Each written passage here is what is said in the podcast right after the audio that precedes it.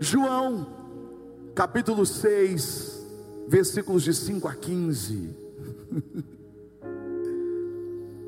Presta bem atenção nesse texto. Presta atenção nos detalhes.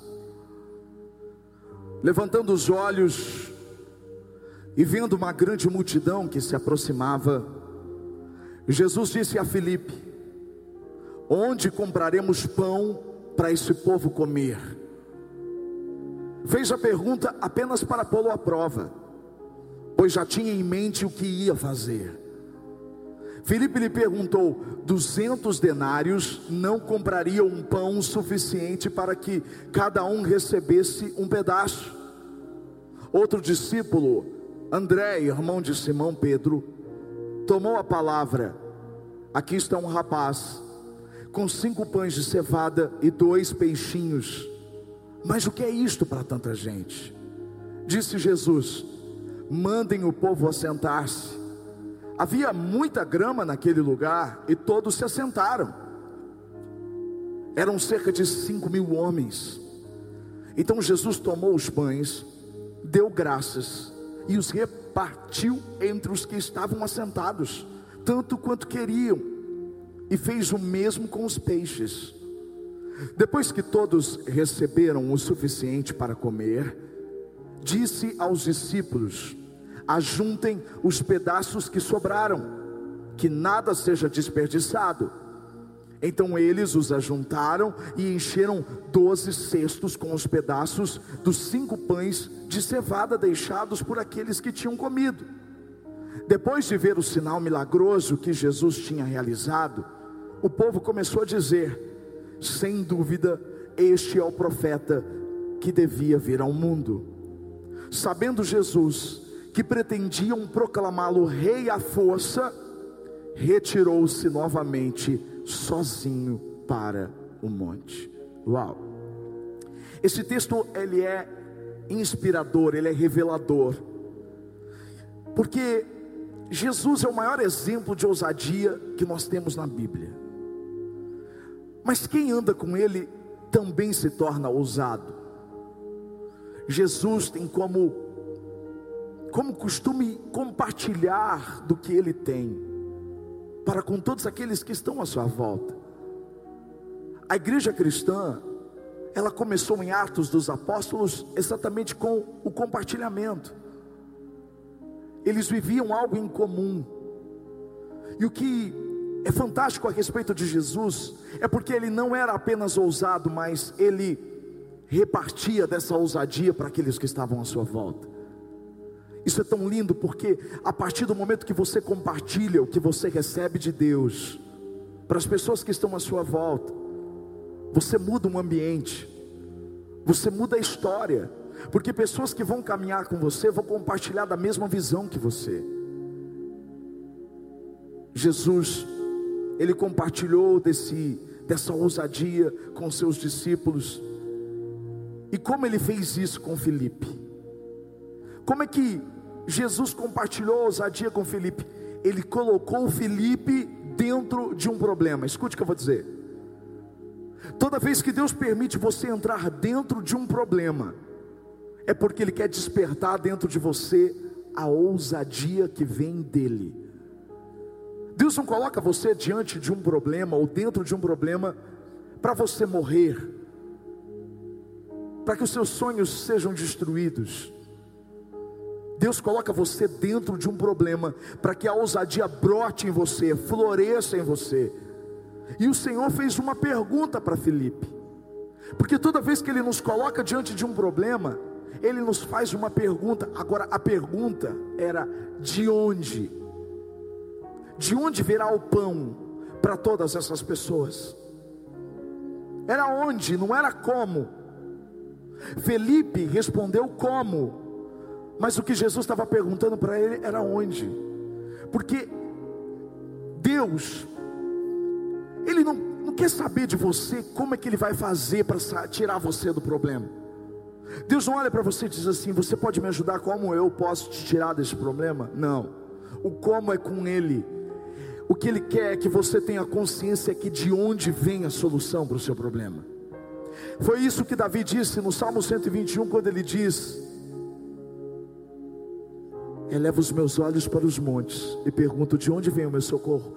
E na sequência ele mesmo diz: O meu socorro vem do Senhor que fez os céus e fez a terra. Olha para mim.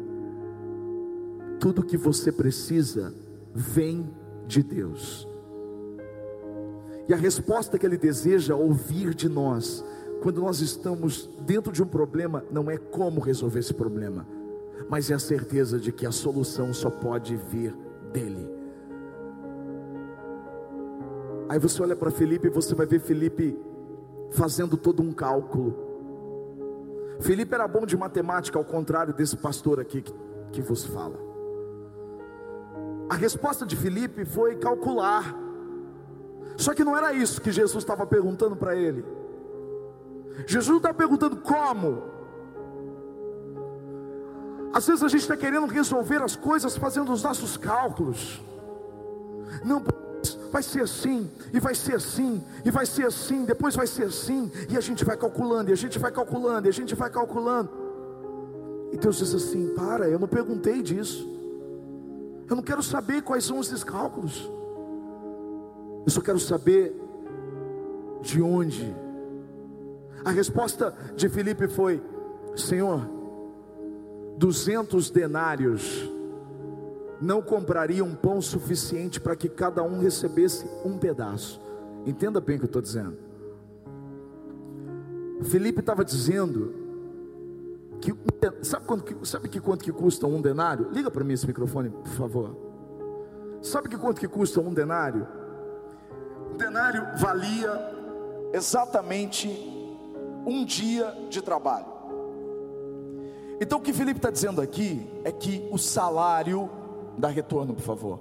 Correspondente a mais de meio ano, a mais de 200 dias de trabalho, não seriam suficientes para que cada pessoa comesse um pedaço de pão. Um pedaço.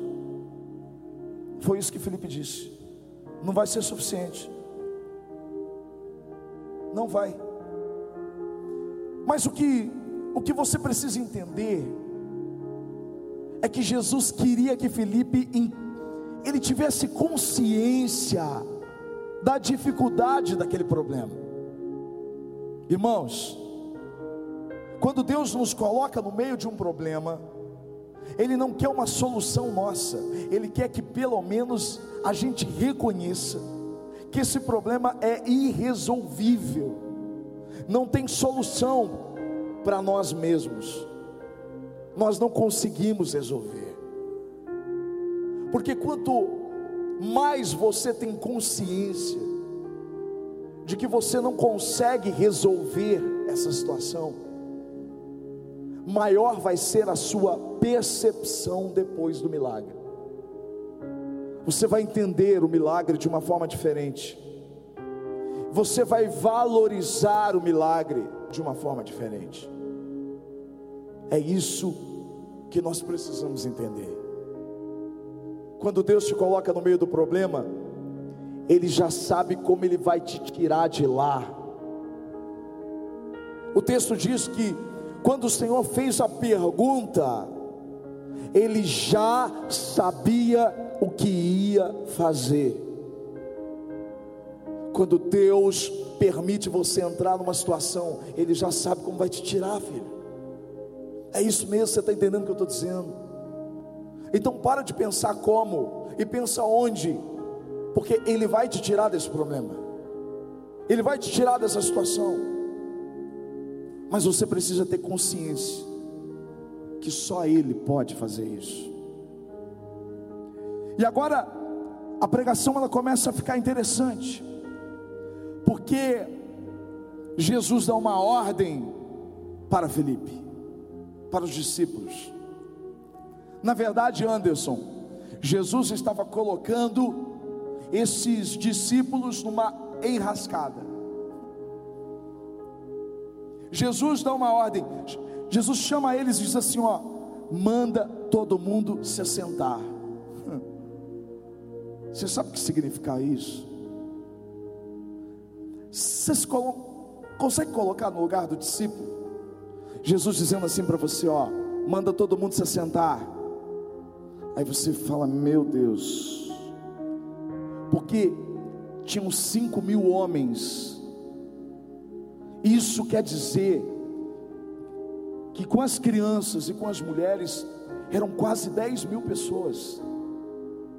Agora você imagina você como discípulo chegando para as pessoas e dizendo assim: ó, se assenta. Eu imagino aqueles mais existentes perguntando: por que, que você quer que a gente se assenta? Porque quando alguém mandava outra pessoa sentar, é porque teria comida. Agora eu quero lembrar você que havia cinco pães e dois peixes apenas. Então dá para você pensar os discípulos diante daquela situação, pensando: meu Deus, como eu vou mandar essa multidão sentar? Não tem dinheiro para comer, para comprar comida, não tem pão para todo mundo. Sabe como chama isso? Exposição. Deus não expõe ninguém, mas Ele nos convida a nos expor, porque a ousadia exige exposição. Às vezes você vai ter que se expor, você vai ter que dizer coisas que você não tem a mínima como elas vão acontecer, a mínima ideia. Quantas vezes o Senhor me chamou para me expor? Quantas vezes em cima do altar eu pronunciei coisas que ele me disse que ia fazer, mas eu de verdade não tinha ideia como elas seriam acontecer. Eu simplesmente obedeci. Como os discípulos, eles simplesmente tinham que obedecer. E se manda sentar, não dava para colocar de pé de novo, irmão. Senta, não, levanta, senta, levanta, vivo, morto, vivo, morto. Não, não dá sentou, tinha que servir a comida. E agora, de onde vem a comida?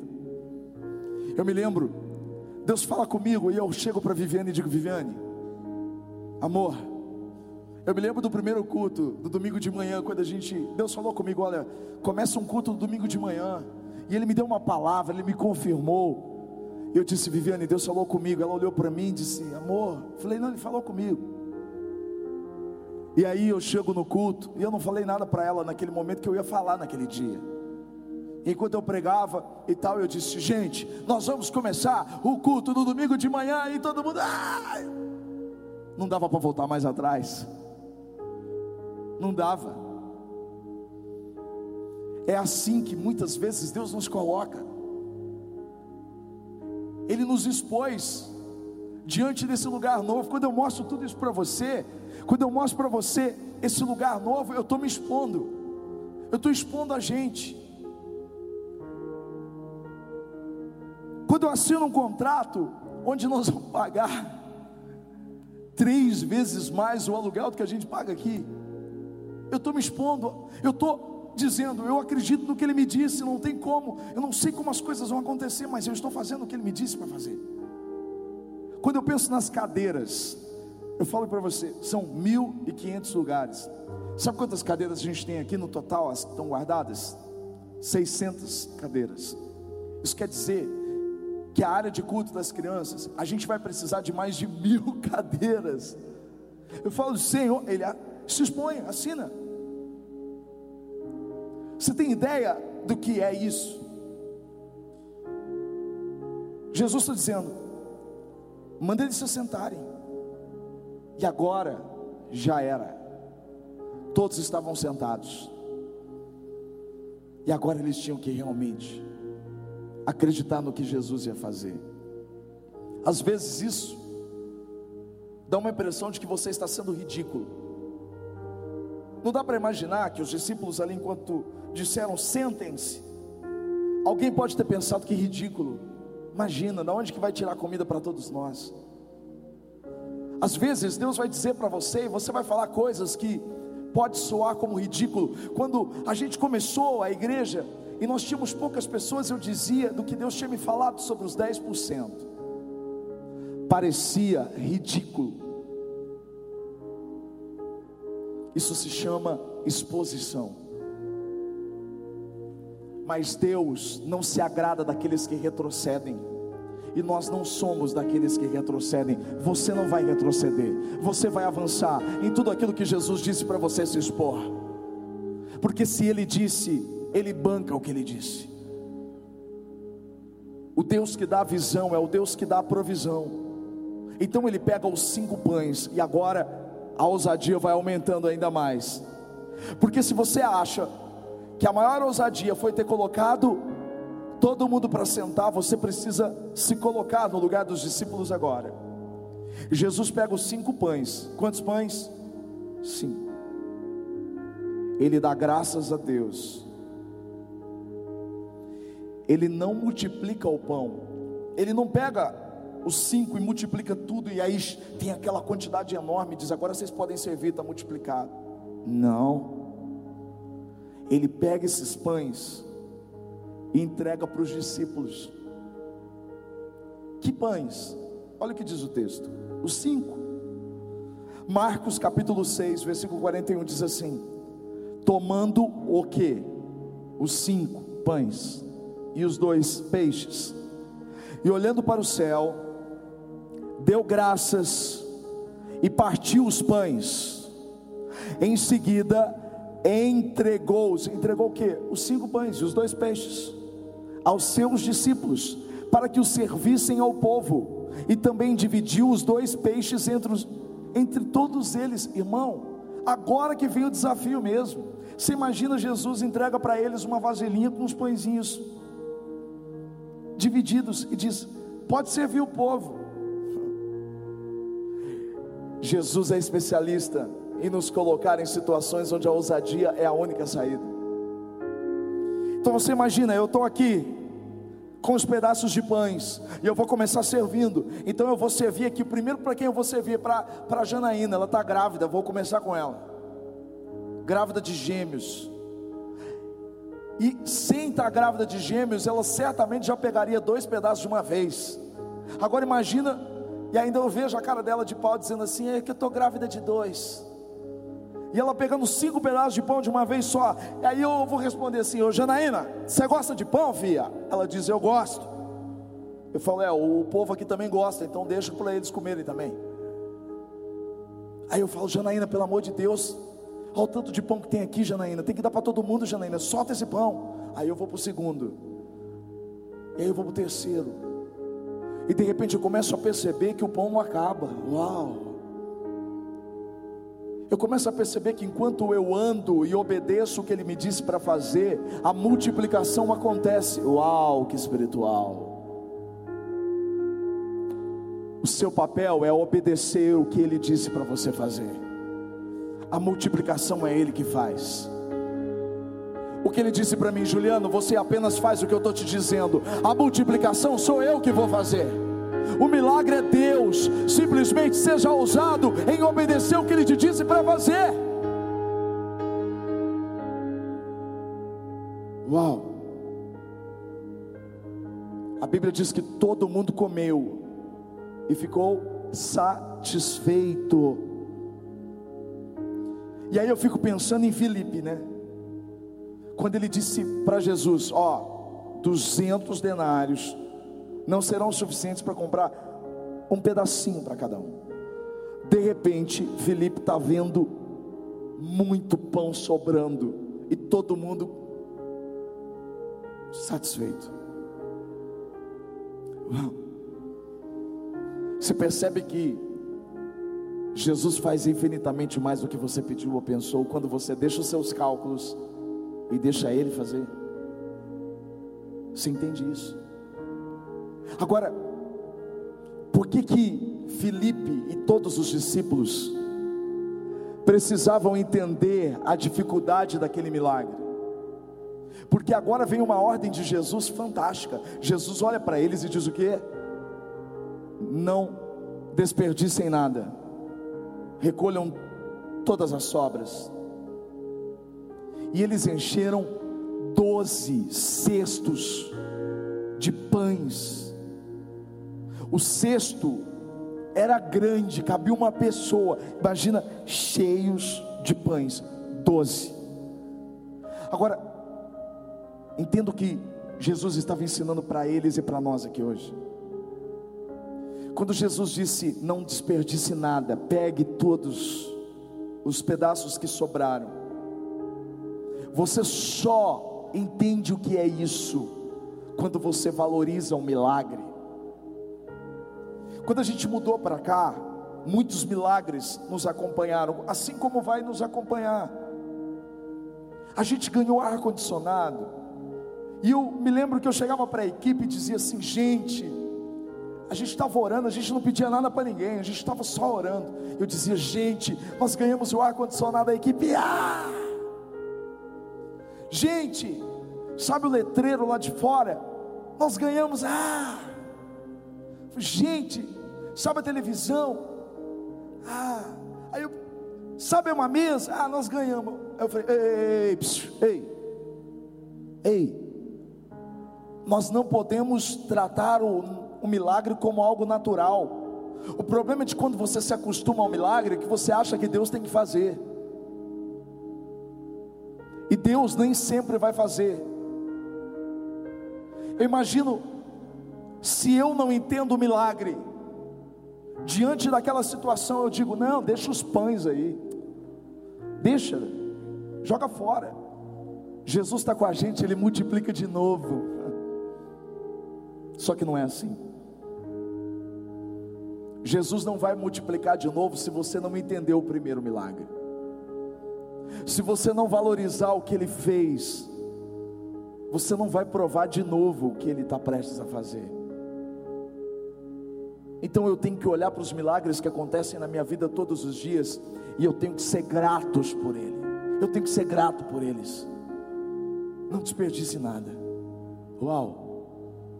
Essa palavra é forte, não é? Você está empolgado para ouvir o que eu vou dizer agora?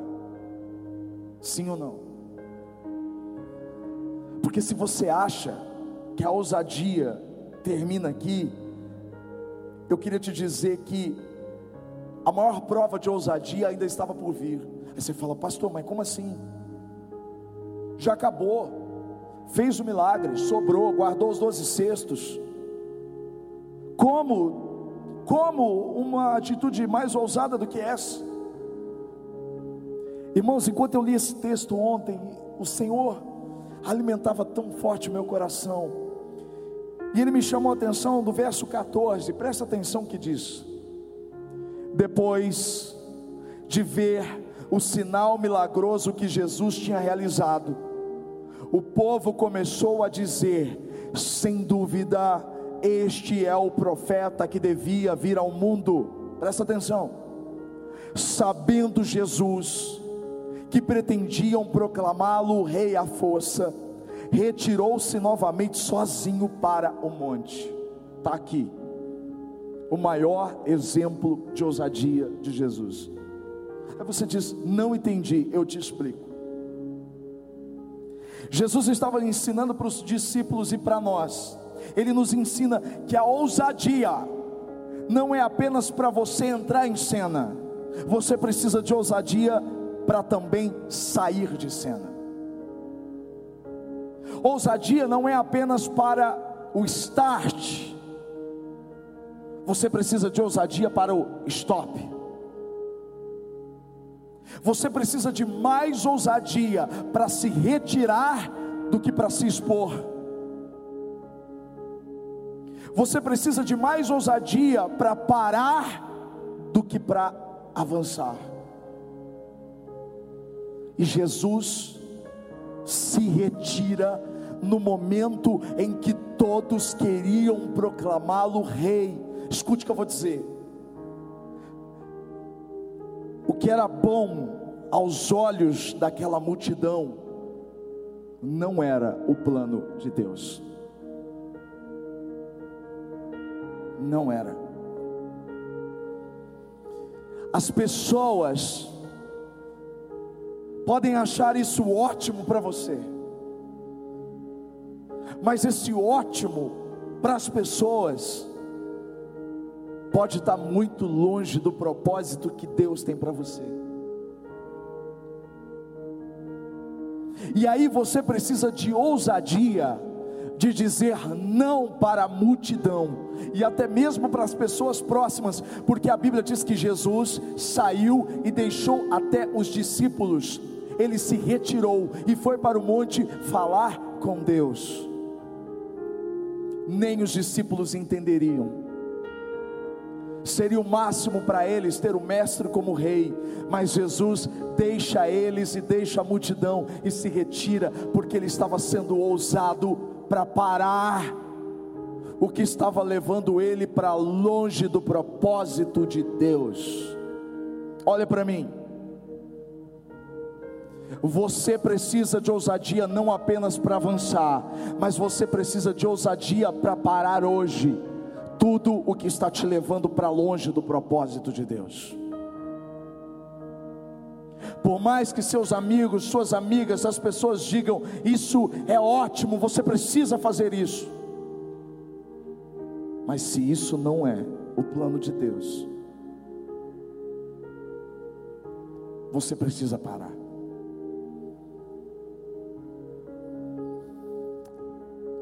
o propósito de Deus sempre vai ser maior do que o da multidão. A multidão pode ter a melhor das intenções, mas não se compara à intenção de que Deus tem para você. Olhe para mim. A multidão queria proclamar Jesus rei de Israel.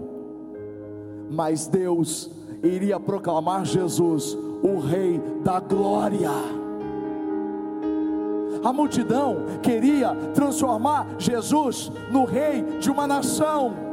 O Senhor queria transformar Jesus no rei dos reis e senhor dos senhores. Uau!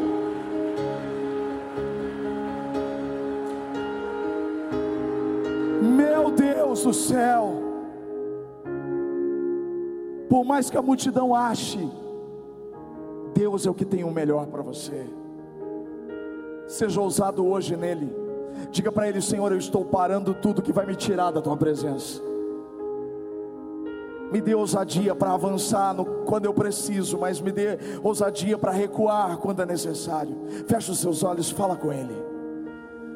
Senhor, nós precisamos dessa ousadia. Nós precisamos dessa ousadia, Senhor. Nós precisamos. Ajuda-nos, Deus. Ajuda-nos, Senhor.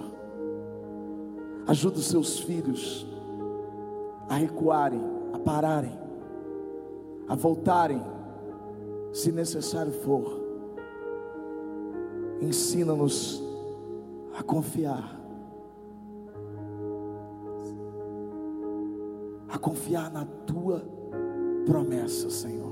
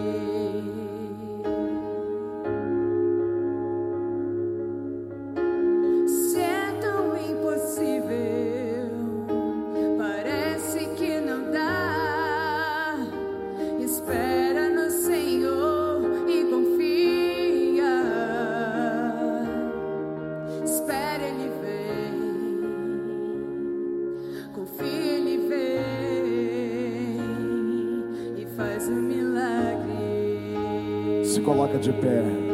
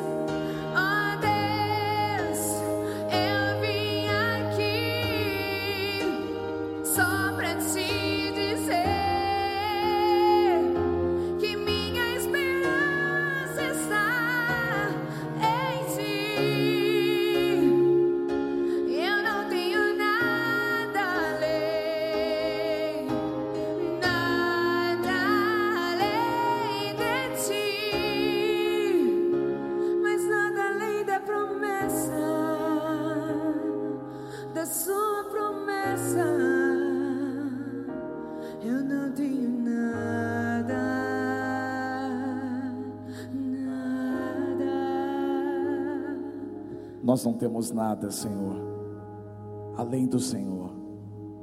Todo socorro vem de Ti. Obrigado por essa palavra. Ajuda-nos a lembrar dela todos os dias, a colocar em prática tudo que o Senhor tem para nós. Abençoe os teus filhos, dê a eles a sabedoria do alto, dê a eles a ousadia que vem do Senhor, para viver tudo que eles desejam no Senhor e o que o Senhor deseja a eles. Que o grande amor de Deus, a graça do Filho Jesus Cristo e a comunhão com o Espírito Santo de Deus seja sobre você e sobre a sua casa, hoje e para todos sempre. Amém. Amém. Amo vocês. Ótima semana.